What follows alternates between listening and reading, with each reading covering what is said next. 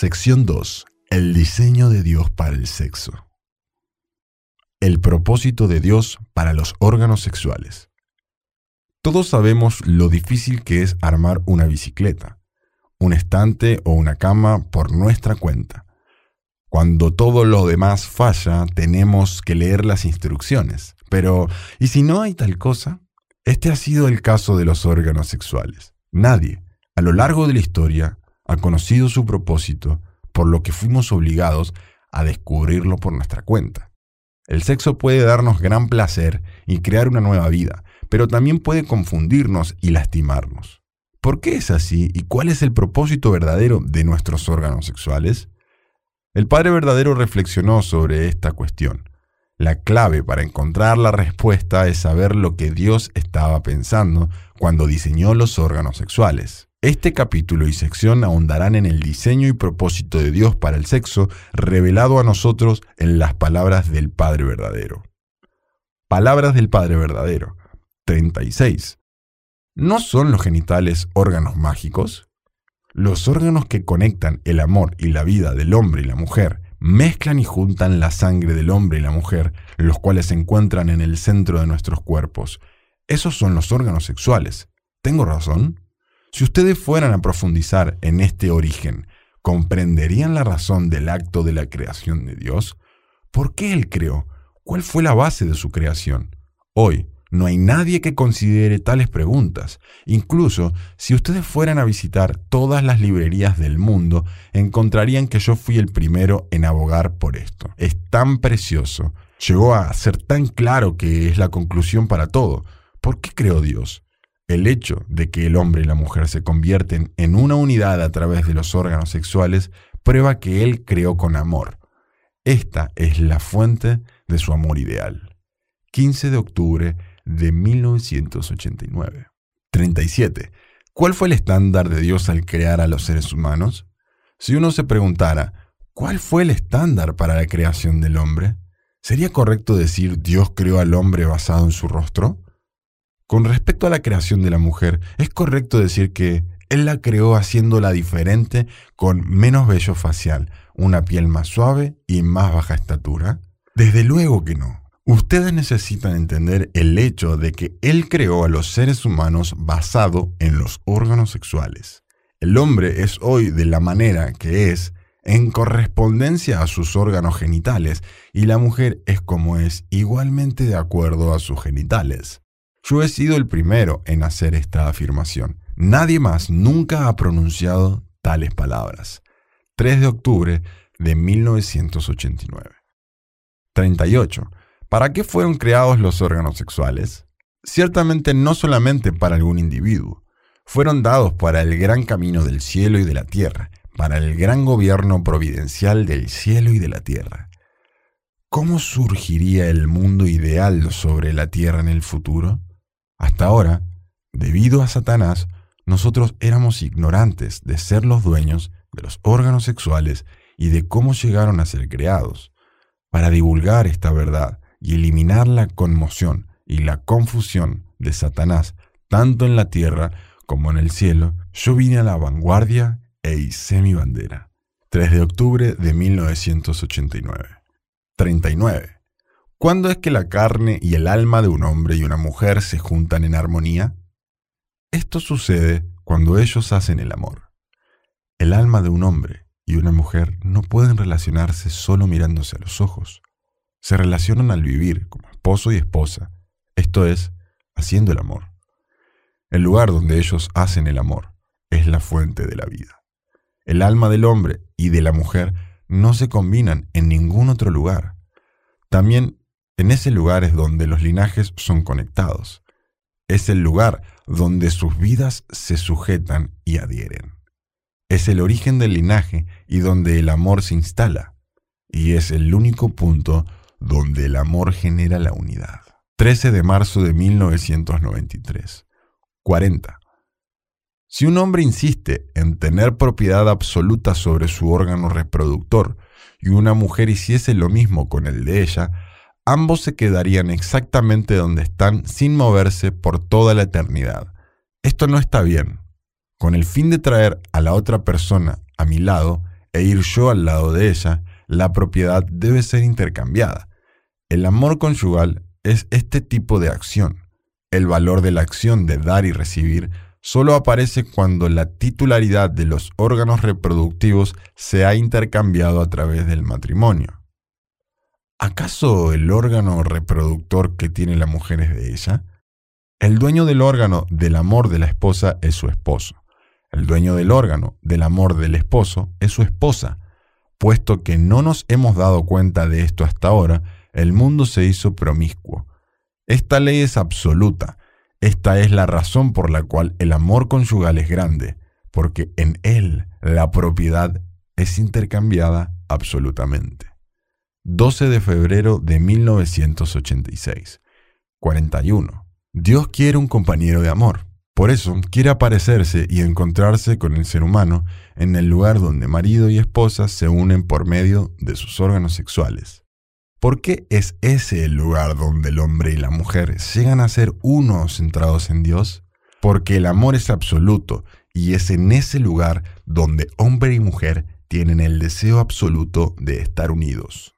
Si lo vemos horizontalmente, el hombre, como un polo positivo, acerca ese centro y la mujer, como un polo negativo, también aproxima ese centro. En Dios también.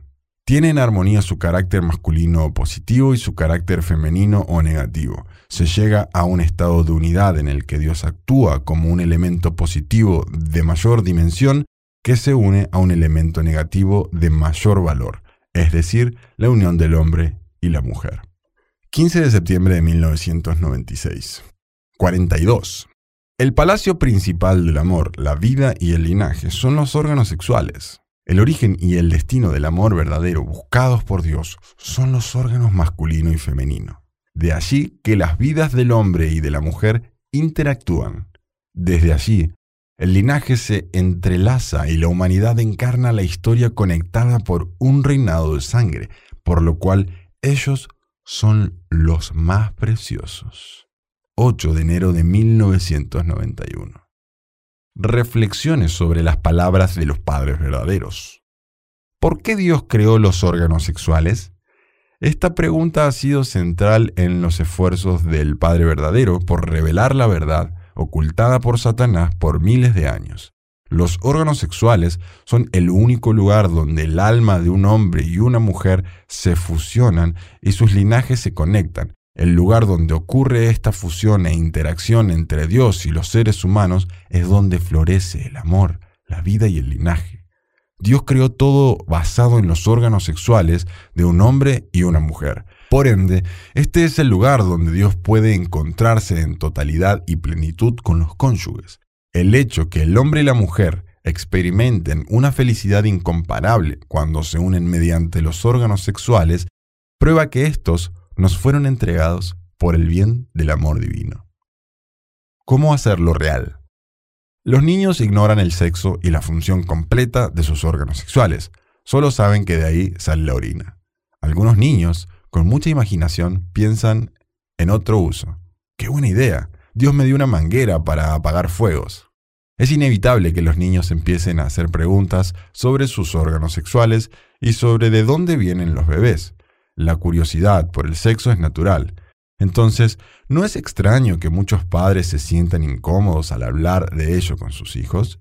Con preguntas sin responder sobre el sexo, los jóvenes se han sentido perdidos y han tenido que descubrirlo por sí mismos, a veces recurriendo al Internet por información. Malentendidos sobre el propósito de los órganos sexuales han generado confusión. En vez de practicar sexo de la forma en que Dios pretendía, las personas suelen usarlo solo para su propio placer. Se ha convertido en un producto que puede comprarse y venderse. El sexo ha perdido su valor precioso porque nadie ha explicado por completo por qué Dios lo creó. La religión debería darnos respuestas sobre el sexo, pero ni siquiera Jesús mencionó algo al respecto. Las iglesias nos dan una guía moral sobre la santidad del matrimonio, pero en general ignoran el tema del sexo. Históricamente, la religión ha considerado el acto sexual como una distracción para la vida sagrada, lo cual ha llevado al celibato entre monjes, curas y monjas.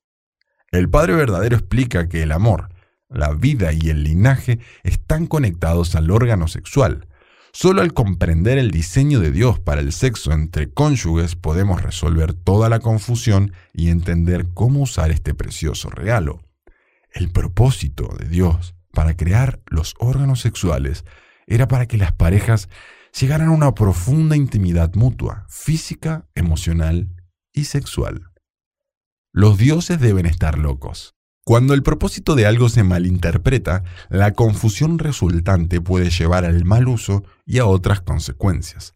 La siguiente historia graciosa ilustra los diferentes problemas que ocurren cuando esto sucede. En la película Los dioses deben estar locos, un piloto que vuela por el desierto de Kalahari tira una botella de gaseosa.